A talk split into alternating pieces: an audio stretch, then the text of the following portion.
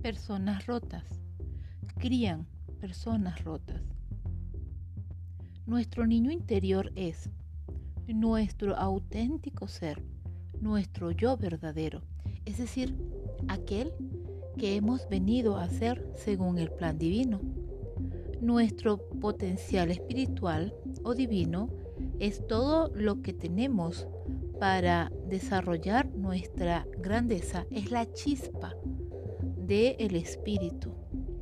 Es nuestra parte herida, que puede tener manifestaciones negativas que no queremos aceptar, porque al encarnarnos tenemos una experiencia humana y en esa experiencia humana somos susceptibles de desviarnos del camino. Esas manifestaciones negativas surgen de nuestras partes doloridas que necesitan reparación del daño sufrido. Es decir, no tenemos por qué quedarnos así. Podemos crecer y trascender. Lo realmente poderoso de ser hijo de padres rotos es que tienes la oportunidad de romper el ciclo. Sí.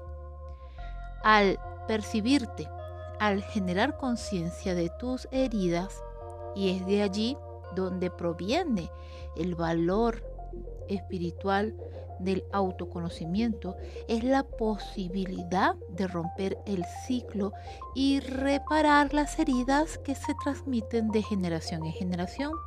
No tienes que convertirte en lo que ellos eran. Puedes construir un futuro más feliz para ti, una familia más feliz.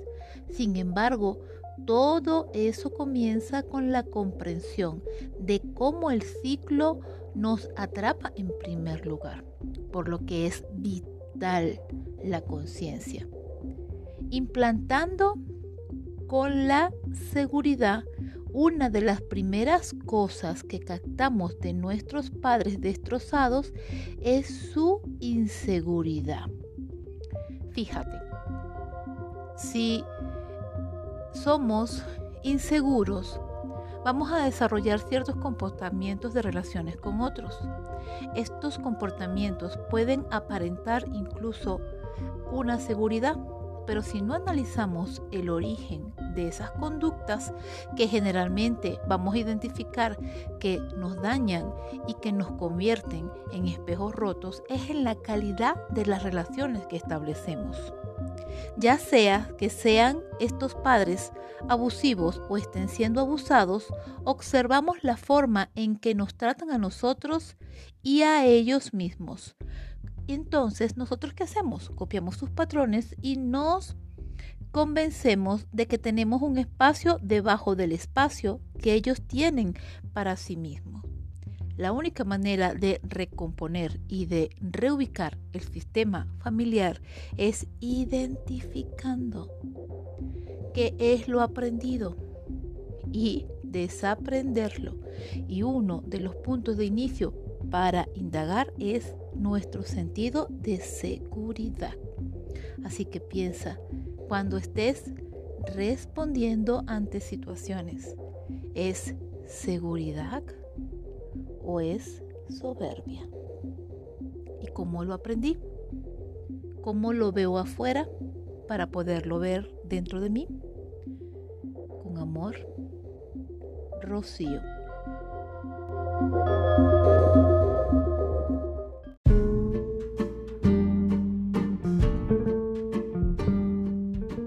Llamó Jesús a un niño, lo puso en medio de ellos y dijo, de cierto os digo, que si no os volvéis y os hacéis como niños, no entraréis en el reino de los cielos. La manifestación del niño interior está presente en los mitos de todas las culturas, representando nuestra fuerza vital, entusiasmo, espontaneidad, inocencia, capacidad de asombro, esperanza de futuro, valor, divinidad e inmortalidad.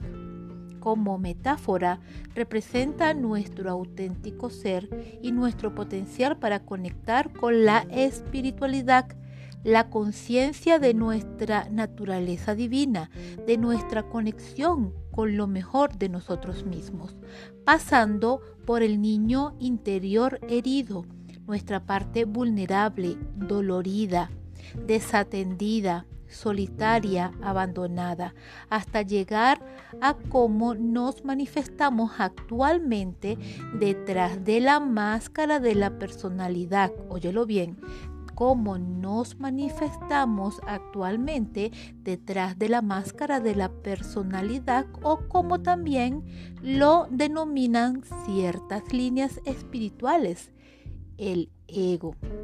El niño interior es también una manera de explicar todas las sensaciones, emociones, necesidades, deseos e impulsos que habitan dentro de nosotros y que nuestro adulto mantiene a raya siempre que funcionen los mecanismos de defensa para ser acogidos por los padres que le han tocado y además personas significativas del entorno.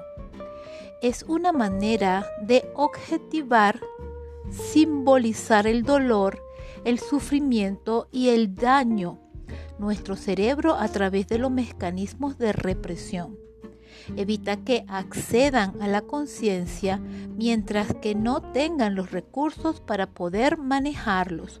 Otro punto importante, hasta que no tengas los recursos para poder manejarlos. Nuestro sistema límbico es el responsable de guardar todas nuestras memorias y nuestro neocórtex es el adulto que racionaliza y que antepone los mecanismos de defensa. Pero una vez que estás listo para identificar y volver a esas manifestaciones de fuerza vital, entusiasmo, espontaneidad, inocencia, capacidad de asombro, esperanza del futuro, valor y divinidad inmortal, es importante que lo afrontes. Si lo haces, puedes dejar brillar ese ser auténtico que está en ti. Ese ser que se sepultó, ya sea por la herida o por la sociedad. Así que exprésate. ¿Cómo vives cada una de las características ideales de un niño que te llevará a lo eterno? Con amor, Rocío.